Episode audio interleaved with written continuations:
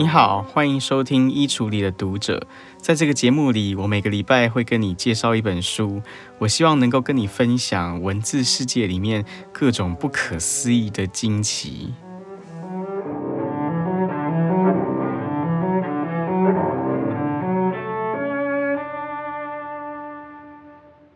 今天这一集节目是一集特别节目，因为一路以来做这个节目都收到很多朋友的提问，那我并不一定有机会有时间很仔细、很完整的来回答这些问题，所以我想要借着今天我们难得不读书的这个机会，我来稍微回答其中一些问题。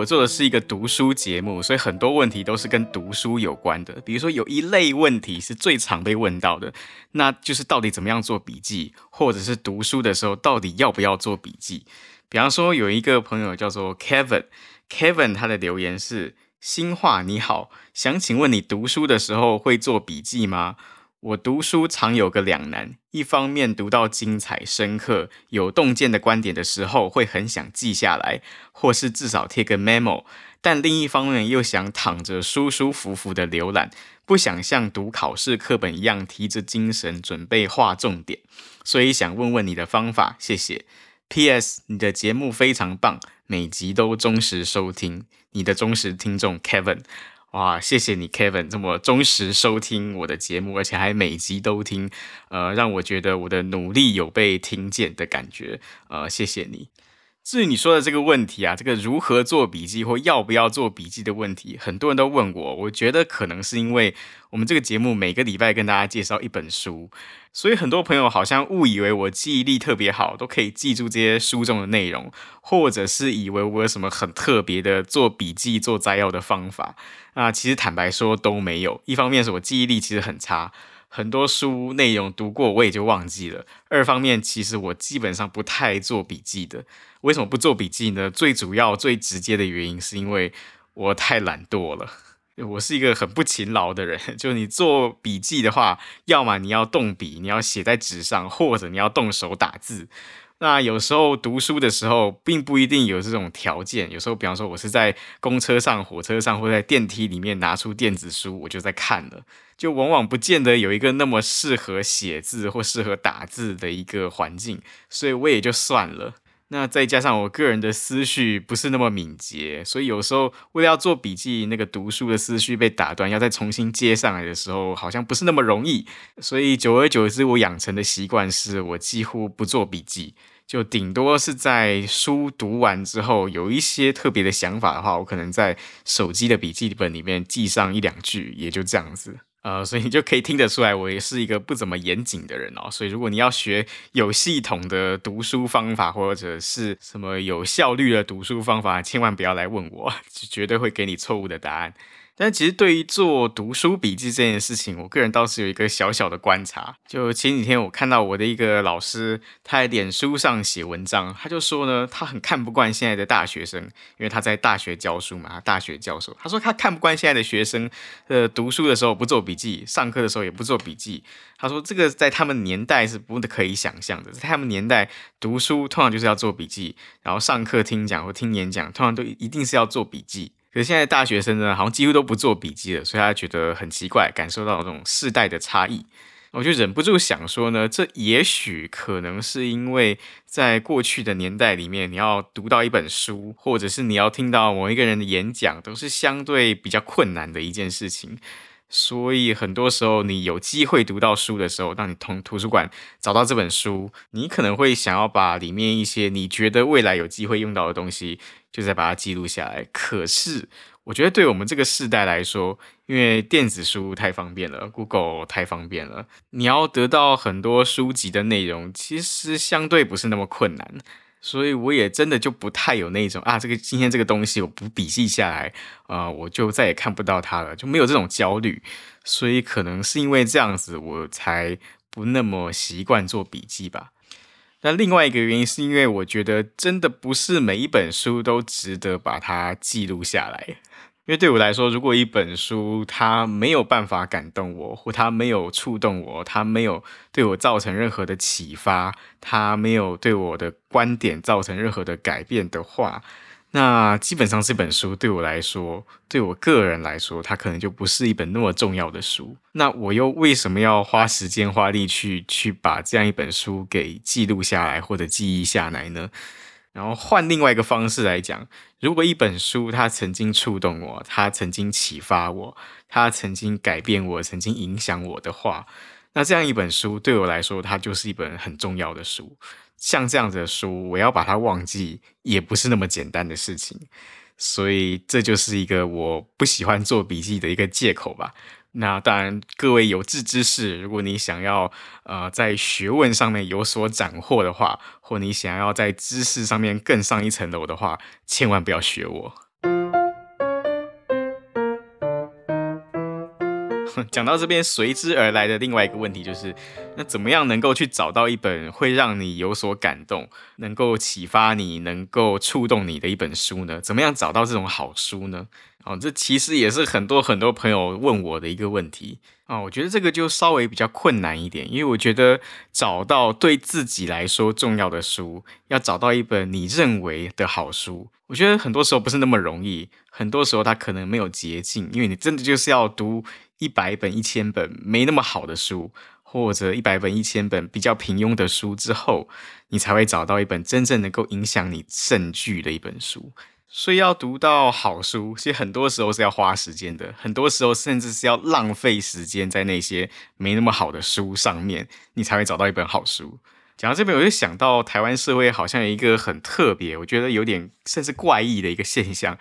就是我觉得台湾社会好像非常鼓励大家读书，虽然台湾人不是特别喜欢读书啊，就我记得几年前文化部做过一个调查，就好像大概。台湾人的年均阅读的书的数目是平均一年才读两本书。就台湾人不是特别喜欢读书，但是你会发现各种学校、各种政府机关，甚至各种私人企业，好像都蛮鼓励阅读的。你去任何一个学校、任何一所大学，往往他们都有鼓励阅读的计划。你去任何的地方政府，往往他们也都有鼓励阅读的一些规划，鼓励阅读的一些庆典。就好像大家都觉得阅读是一件好事，大家都说阅读至少它可以让你变得更聪明，它可以让你变得更有品味，它可以让你变得更有判断力、更有反思力等等等等，甚至于说更功利一点讲，它可以让你考试的分数变好啊，它可以让你加薪、升官进爵什么的。就基本上大家都觉得读书是一件好事，但是坦白说，我觉得这样子会有一点点问题。因因为我觉得，大家如果都只强调或者只看到读书的好的那一面的话，其实这种意义下的读书，我会觉得它是一种被驯化的阅读。所以被驯化的阅读，就是阅读变成是一件可以期待的事情，你可以预期它会为你带来好处，或你可以预期它会为你带来一些帮助。那这些都是只有讲到读书的好的一面，可是其实读书。很多时候它是有危险的，至少它可能会浪费你的时间。你可能会读了一些书，但它对你的人生可能丝毫没有任何的帮助，这是有可能的。甚至更严重的是，你读了某一些书之后，你的整个人可能都会被改变了。你可能会看事情的方式不一样了，或者是你想事情的方式不一样了，你做的事情也不一样了。你有可能会从一个原本安稳的、可以预期的生命的轨道，因为你读了书，然后整个就不一样了。那就是因为对我来说，读书就是一连串的对世界也对自己在发出疑问的一个过程。当你读了书，当你发出了疑问之后，你在探寻答案的那个过程。你会觉得这个世界好像变得陌生了，甚至你会觉得你对自己都觉得有点陌生了，好像你原本熟知的事情，原本熟知的世界，好像你不再能够那么肯定了，甚至你可能会发现你自己内在有一些什么东西是你过去从来都不知道它存在的。所以读书很多时候不完全是绝对的好事，因为读书它可以让一个笃定的人变得犹疑不定。读书它可以让一个充满自信的人变得自我怀疑，读书它也可以让一个坚强的人变得脆弱，读书它也可以让一个原本单纯快乐的人，把它变成是一个充满忧虑的人。所以读书绝对是充满危险的。可是你在这种主流的要鼓励你读书，或者学校鼓励你读课外书的这种说法里面，你好像找不太到这种读书的危险性的警告。我觉得这就是我所谓的读书，很多时候它是一种被驯化的阅读。当阅读被驯化之后，你所被鼓励阅读的那些书。可能都是这个主流社会觉得会对你有帮助的书，或者是老师觉得会对你成绩有所提升的书，或者是你的老板觉得能够增加你的工作能力的这些书。那如果一个人专门就只读这一些大家认为会对读者有帮助的书的话，我觉得他就是一个被驯化的读者。因为至少对我来说，阅读往往是不可预期的，阅读其实是充满野性的。你不可预期一头野兽什么时候会对你造成伤害，你也不可能预期你会可以控制一头野兽。可对我来说，阅读之所以迷人，我之所以这么喜欢阅读，我觉得就是因为阅读这样一种危险性。阅读它永远是一场冒险，你不知道读了这本书之后，你会变成什么样一个不可想象的一个人。我觉得读书跟旅行其实有一点点像，就是你去旅行的时候，如果你是去一个你非常熟悉的地方，你已经去过一百次、一千次的地方，或甚至你是那种旅行团的导游领队，然后去这个地方，你可能已经去过一百次，然后怎么样到这个地方，你非常的熟悉，然后去这个地方要携带什么，你非常的熟悉。去到这个地方，去到市场，哪一些店家你不要进去，你非常的熟悉。或要走山路的时候，你要准备多少饮水，准备多少食物，你沿途会看到什么样的景色。当你一切都知道的时候，那可能已经不叫旅行了，那可能叫做工作。可是如果你真的有一个机会，你独自旅行，你去到一个全然陌生的地方，那可能会是一个完全不同的体验，因为你整个人的感官，因为那种陌生感，你的感官会被打开。你整个人会变得异常的敏锐，你可能会特别的兴奋，同时兴奋之中带着一种紧张，那就是因为你在一个不熟悉的环境里面，你会觉得你随时可能碰到危险，或至少你随时可能碰到一些不预期的事情。你可能会在一个你人生地不熟，甚至语言都不通的地方，你迷路了，你找不到路，也找不到人帮忙，或者你可能担心你在一个不熟悉的环境、不熟悉的文化里面，你讲错话，或你做出一些不得体的事情，或者你可能在一个遥远异国的餐馆里，你必须要面对一盘你根本不知道是由什么东西所组成的餐点，可是主人这么殷殷期盼你能够享受他为你准备的餐点。像这种时刻，这种有一点危险性的时刻，这种充满未知、充满不可预期的时候，其实往往就是旅行当中你会最印象深刻，你会最能够十年之后、二十年之后还能够津津乐道的一些经验。对我来说，阅读所带给我的最重要的、最珍贵的礼物。其实也就是这样一种不可预期的经验，这样一种充满危险，但是又会把你整个人的感官都扩张的一种经验。它是这样一种会让你有一点兴奋，同时兴奋之中又带着紧张的这样一种经验。而当你真的能够经历过这样一种阅读的体验之后，我相信很多时候这些书里面讲的事情，你就是想要忘掉，你都不容易忘得掉的。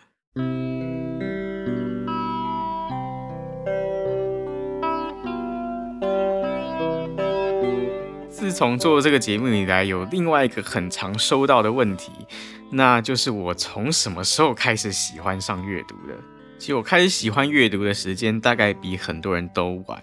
我大概是上了高中之后才开始喜欢阅读的。就是在上高中以前呢，比起阅读，我会更喜欢写作，就是写一些自己的想法，写一些自己的心情等等的。那其实是因为我从小是一个特别内向、特别害羞、特别不喜欢讲话的一个人。就我记得读幼稚园的时候，因为我几乎在班上是不会讲话的，我可以一整天都不讲话。就甚至到了一个程度，是我的幼稚园老师曾经很怀疑我是不是这种自闭儿。那为什么不讲话呢？那就是因为我小时候觉得讲话是一件很可怕的事情，因为讲话你要很快速的反应，人家问你一个问题，你马上要回答他。可是对我来说，这就少了一个思考，少了一个周旋的一个空间。人家问我一个问题，我可能会希望能够有一个小时的时间来思考我怎么样回答。可是真的在对话的时候，真的要讲话的时候，这是不可能做到的。所以每次要讲话的时候，我特别的紧张。尤其是小学开始、国中开始有这种说话课，或者是有那种课堂需要上台报告的机会的时候，呃，都会特别的紧张，特别的无助。那写作就不一样，写作就让我觉得很安全，因为你写一个东西，你可以涂涂改改嘛。你一篇周记，你可以花两天的时间，两整天的时间来涂涂改改完成它。所以以前就特别喜欢写作，其实也不能说特别喜欢写作，而是说透过写作就比较可以逃避要讲话的那种压力。所以在我念高中的时候，我就参加了一个社团，就是校刊社。因为我觉得校刊社呢，就是一个相对比较需要写作的一个环境吧，所以就让我觉得比较自在，所以我就参加校刊社。因为参加校刊社的原因，那时候我们的这个社团的学长姐呢，就要求我们要读一本书。那这本书后来对我影响很大，这本书就是杨照所写的一本散文集，叫《迷路的诗》。那《迷路的诗》这本书，它主要写的就是杨照他在七零年代末还有八零年代初这几年中间，他念建中的时候，他参加建中他们的校刊社，叫建青社，他就是写他在建青社的一些回忆。然后后来才发现，为什么这些学长姐会要我们要读《迷路的诗》这本书，那就是因为我发现这本书里面写到一个故事。那就是因为当年杨照他们这帮建中青年，他们这帮校刊社的成员，他们都有一种叛逆的心态，所以那时候他们就有人呢，在他们要出刊的这个建中青年这个校刊里面写了一篇文章，然后在这个文章里面是一个长头文，就这个文章你横着读是一篇文章，可是你发现直着读里面有一句话，它是在批判学校的，然后读到这一段呢，我就明白了。那就是因为在我参加的那个校刊社前两年也发生一模一样的事情，就是那时候大我两届的学长就有人写这种长头文，就表面上看是一个伤春悲秋的一个文艺腔的一个文章，可是里面有一句话值得看，你就会发现他是在批评学校，他是在批评老师。所以那一届的校刊社在我们学校也是闹得风风雨雨哦，就当初那个主编他差一点就被退学。那当然，这件事情发生之后，学校对校刊社的管制就会变得比较严格啊，我们也很难再对学校做出什么太过激烈的抗议的举动，嗯，所以我们那些学长姐可能就是想要透过迷路的诗，透过这本杨照的回忆录，来向我们这一些小学弟妹隐晦的传达一些隐隐约约的抗议的精神。但我们现在回头看的话，这种。所谓的抗议，所谓的叛逆，其实好像有一点点中二，对不对？就是这种在校刊里面写一个长头文，好像不可能真的改变太多事情。可是就是在这样一个机缘底下，我读到杨照的《迷路的诗》这本书，我就发现这本书带给我最深刻的影响，带给我最深刻的体会，倒不是这一种呃对学校或者对体制、对这种升学文化的批判或者不满。而是一种更个人化的东西，就它给我一种好像被世界所背叛的感觉。因为在这个书里面呢，《迷路的诗》他写的是七零年代末八零年代杨照念建中的那段时期。但那个时期的台湾社会，至少对高中生来说，那个时期是一个比今天更加的压抑，甚至比今天更加的单调，比今天更加的苍白的一段当学生的时期。就每一个人都会想要向外探索，啊、任何一点点异质的，任何一点点不一样的东西，都会造成大家很大的兴趣。然后就是在这样一个压抑的氛围里面，杨照他找到了一个特别让他能够探索的东西，那就是文学，尤其是现代诗。就开始的时候，呃，对杨照来说，会对很多那个年代的青年来说，读现代诗。其实多多少少也是一种反叛的姿态，一种叛逆的姿态。可是很奇妙的是，这些现代诗你读了之后，当你真的让这些字句进入你的生命，你所感受到的，与其说是一种对这个世界的反叛，不如说你会感觉到你被这个世界所背叛了。那就是因为在现代诗里面，他往往想要捕捉的就是那一些不可能被讲出来的事情，那一种不可能被描述的情感。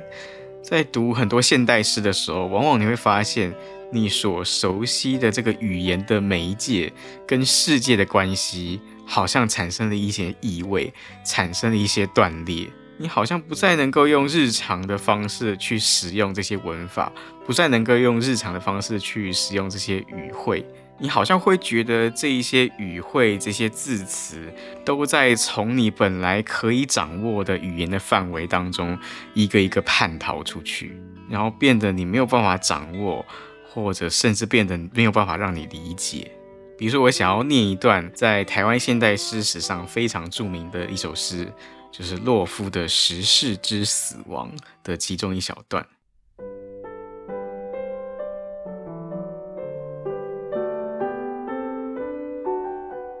他的声音如雪，冷得没有一点寒意；面色如秋扇，折进去整个夏日的风暴。在这一小段里，洛夫其实已经动用了我们不太常见的一些修辞、一些比喻。比方说，他的声音如雪，声音是一种听觉，可是雪是一种视觉的感受，是一种冷的，是一种触觉的感受。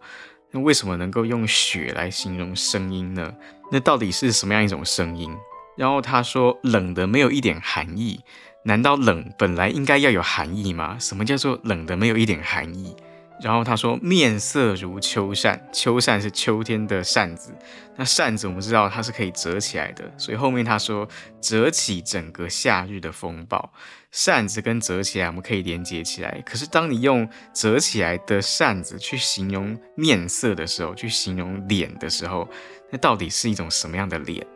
所以在读现代诗的时候，你往往会觉得你熟悉的这些字词，你熟悉的这一些语言的表达，好像都在一个一个叛逃出去。而当你没有办法掌握这些语言的时候，你好像也就不能够描述这个世界，甚至你不能够去透过语言来描述你自己。所以在杨照的这一本《迷路》的诗里面，我觉得与其说我读到的是一种。对于世界的叛逆，不如说，我觉得我读到的是一种被原本熟悉的世界，以及被原本熟悉的语言所背叛的一种感觉。因为有这样一种被背叛的感觉，所以会觉得整个世界好像都变陌生了，好像对自己也觉得变陌生了，所以很自然产生一种冲动，就你想要去重新了解这个世界，重新认识这个世界。而当你经过这个自我怀疑的过程，当你经历过这个好像被整个世界背叛了，被整个语言系统所背叛了这个感觉之后，你再去认识世界，你再去找答案的时候，那就不再只是单纯的求知，它不再只是单纯的好奇，它好像变成是一种跟我自己的生命紧密相关的一个课题。对我来说，那感觉就真的很像是你被丢到一个你完全不熟悉的地方，完全不会说当地语言的地方，然后你要这个地方生存下去。那个时候，你学语言都会学得特别快，特别的有动力。任何新的东西，任何异质的、原本不可想象的东西，在这种情况底下，你都会愿意去尝试，然后你会愿意扩张你的感官，尝试去体会，尝试去理解。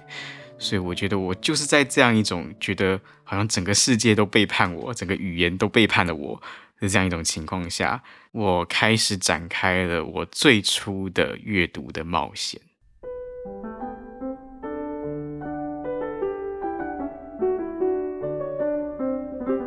我在这个节目的第三十集也做过一次 Q&A，然后那个时候我就提到说，我是一个很习惯读电子书的人，因为对我来说，读电子书它可以帮助我利用很多零碎的时间，比如说很多交通的时候、坐车的时候，你不方便带着一个大部头的书拿出来看，可是电子书就相对比较容易，你可以从口袋里面拿出来看。所以有一些朋友呢就问到，呃，我怎么样看待电子书哦？比如说有一个朋友叫做花栗鼠，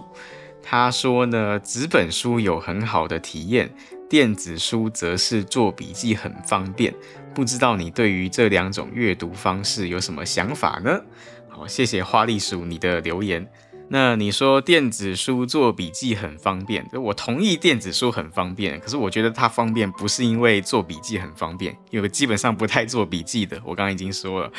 我觉得它很方便是因为就像我刚刚讲的，它便利携带，而且它只要小小一本，像我现在用的是 Amazon 的 Kindle 这个电子书，小小一本就可以装大概五六百本书、七八百本书都没有问题，随时叫出来都可以阅读。可是坦白说，我觉得电子书除了方便性之外，至少到目前为止，我觉得它还没有太大的优势。因为如果我真的可以有一个相对完整的时间、相对完整的空间可以阅读的话，我还是更喜欢纸本书一点点。那我之所以会开始练习读电子书，让自己习惯电子书，其实真的就是为了要节省时间。比如说像我现在有时候要。台北花莲两边跑，这交通的时候不方便带书，我真的就是必须要靠电子书才能够利用交通的时间阅读。而且呢，除此之外，我也觉得我们这个时代。好像是一个注意力特别零碎化的时代，就包括我们在工作的时候，我们在办公室里面，可能随时都会有 email，随时都会有这种赖讯息，然后来让你处理。你可能一件事情还没有做完，就被另外一件事情追着跑，所以那个注意力永远在破碎断裂的状态。甚至我们休闲的时候，也很难得有一个完整的注意力的时间，因为你可能每一个人现在都有手机嘛，每个人都有。自己的一块屏幕，所以你注意力随时会被拉走。那我就是希望说，我能够在这种注意力转换的空闲过程当中，也能够尽量利用时间去阅读我想要读的书。所以虽然我不是特别喜欢电子书，但是我是刻意训练自己，让自己习惯电子书，然后让自己能够在这种注意力转换的这种零碎的时间里面，也可以读它一两句话或者一两页书。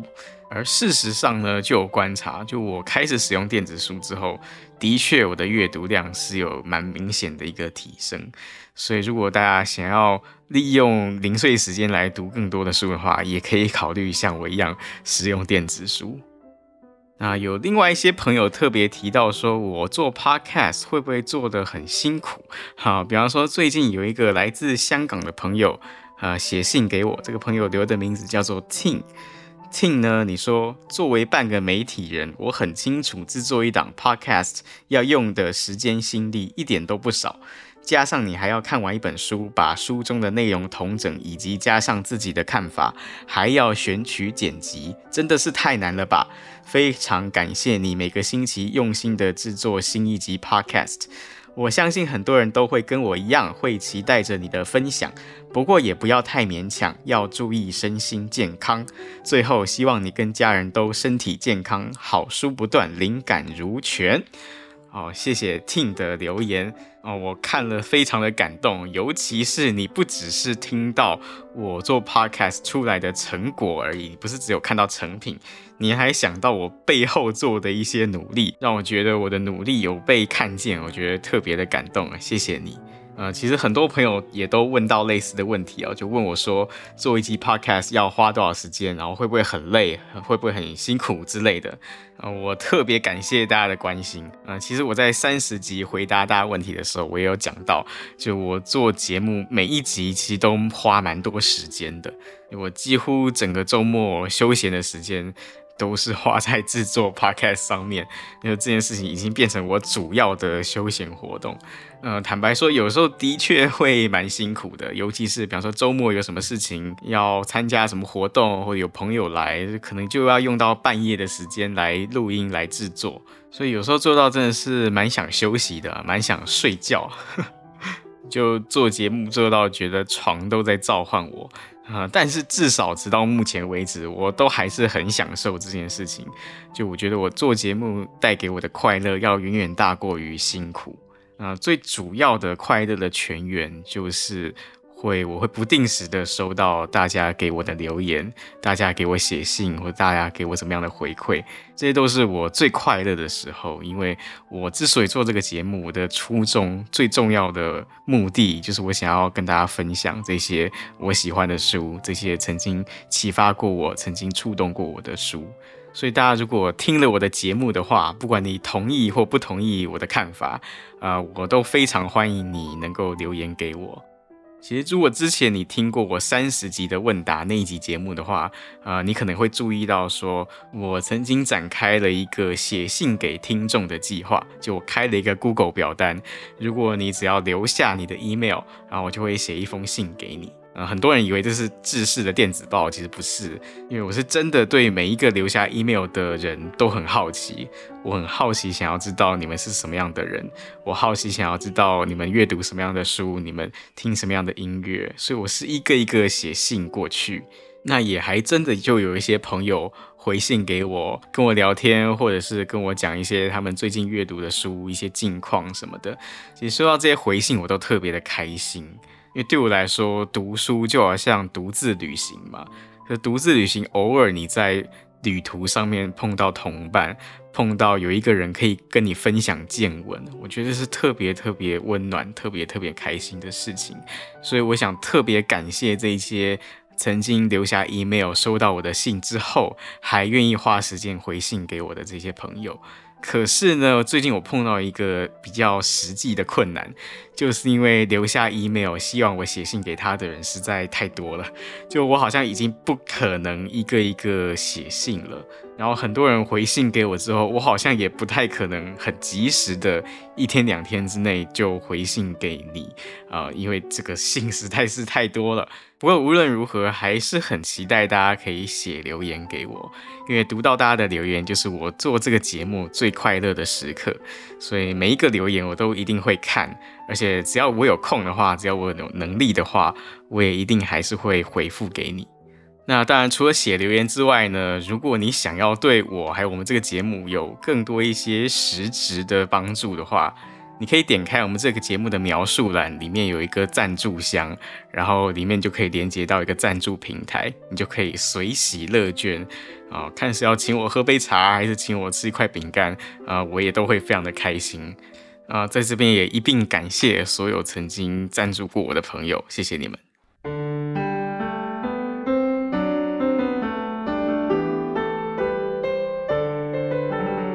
我们这个节目的惯例是，每到最后尾声的时候，我会跟你分享一首音乐。今天呢，因为我讲到我年少的时候阅读现代诗的一些体验，所以我就想要跟你分享一首肖邦的音乐。为什么会想到肖邦呢？那就是因为肖邦的外号就叫做钢琴诗人，而且呢，肖邦他绝对是人类历史上独一无二的诗人。那就是因为肖邦一辈子他没有写过任何一首诗，但是。他却可以被叫做诗人。其实这件事情，我们认真深究起来的话，其实它也是一个非常有趣的事。那就是因为我们之所以会愿意接受一个从来一辈子都不写诗的人，他可以被叫做诗人，那就代表了诗它不只是一首一首写出来，一个一个长长短短的句子排在一起，它就叫做诗。诗的背后，或至少我们说波特莱尔以降的这种所谓的现代诗的背后。它其实是承载了一个很特殊的精神，而所有的这些诗，所有的这些现代诗人，也都共享了这样一种诗的精神。这种诗的精神的重要性，有时候它是被重视到一个程度，是到了像肖邦这样子一个他一辈子不写诗的人，但是就因为他有这样子诗的气质，他有这样子诗的精神，所以我们愿意接受他是钢琴诗人。这种现代诗背后的精神到底是什么呢？如果你问我的话，我会说，至少这种精神的其中一种层面，它就是表现在现代诗是永远不可能真正百分之百被掌握的，因为现代诗所要写的那种情感，就是一种不可描述的情感。现代诗要去掌握的那种世界、那种观念，它本身就是一种不可能被掌握、不可能被驯服的一种力量。当你读现代诗的时候，尤其是当你真的读到一首好诗的时候，往往你会觉得这首诗它永远都在叛逃于你的理解，它永远都在逃逸于你对它的掌握，以至于到了一个程度，你会觉得好像语言文字都变得陌生了，你会觉得整个世界好像都变得陌生了。对我来说，肖邦的音乐。也有一点点具有这样的性质，就肖邦的音乐永远都在叛逃于我们对他的理解，肖邦的音乐永远都在逃逸于我们对他的掌握。在这里，我想用一个例子来说明就好了。就我之前提到过，肖邦他是生活在浪漫主义时代的一个音乐家，而浪漫主义时代是渐渐开始有越来越多的音乐家会写作这种标题音乐。它不只是单纯写一个美妙悦耳的音乐，他还要试图让音乐跟文学发生关系。他试图要用音乐探索一个特定的情景，比方说贝多芬的田园，他可能是要用音乐来探索田园生活到底是怎么一回事。又比如说舒伯特的很多作品，李斯特的很多作品，都是来自于文学作品，来自于诗歌所给予他的灵感。又比如说，跟肖邦同年出生的一样，也是钢琴作曲大师，就舒曼。舒曼最有名的作品叫《儿时情景》，就他尝试用音乐的方式来探索童年的一些回忆，童年到底是什么样一种感受。可是肖邦虽然他是浪漫主义时代的一个人，可是他完全不接受这种标题音乐，他完全拒绝把他的音乐。跟特定的文学作品联系在一起，他也拒绝把他的音乐跟人世间特定的场景或特定的故事联系在一起。因为当你能够用文字去理解音乐的时候，你对这个音乐的理解，你对这个音乐的感受，很容易就会固定下来。比方说，你听到一个音乐，如果我告诉你这首音乐是描写大海的，你很容易心中就会有一个特定的景象。我告诉你这首音乐是描写月光的，你马上就会想到月光的那种情景。可是肖邦就不要这样，肖邦就是要拒绝所有。他的曲子上面跟任何这种文字上面的关联，甚至到了一个程度，比如说肖邦曾经写过四首非常著名的叙事曲。叙事曲呢，在肖邦以前的作曲家在写的时候，基本上一定都是有歌词的，或者是有念词的。那就是因为它既然叫做叙事曲，它是有一个故事要说的，它是有一个特定的叙述要告诉你的。但是肖邦就不要这样，肖邦的叙事曲是音乐史上头一遭，有一个作曲家，他的叙事曲里面没有任何一句歌词，它完完全全就是钢琴音乐。可是那你一定会问说，那种没有歌词、没有故事的叙事曲，还能够叫做叙事曲吗？这就是肖邦了不起的地方。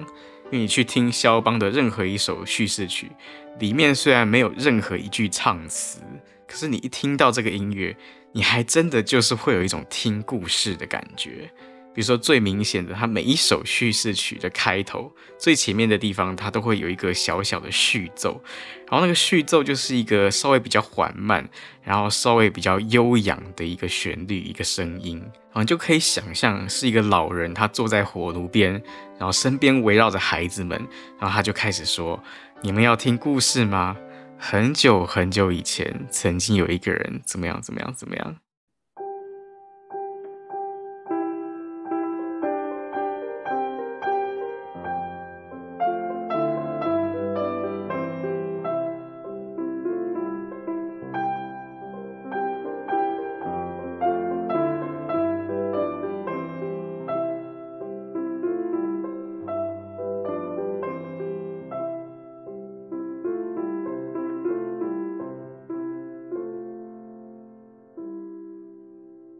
真的，你去听每一首叙事曲，那个开头都会给你一种好像那种很久很久以前那种悠远的悠长的故事要开始的那种气氛。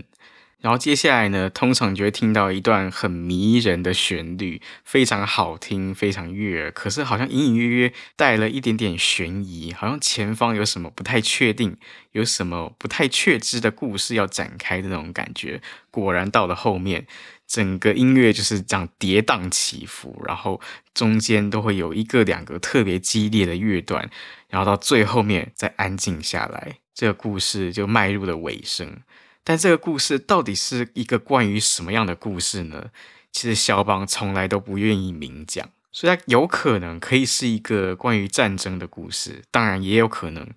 它可以是一个关于爱情的故事，它可以是一个关于忠诚与背叛的故事，它也可以是一个关于爱与恨的故事。而聆听这样的音乐，有时候就像阅读一首现代诗一样。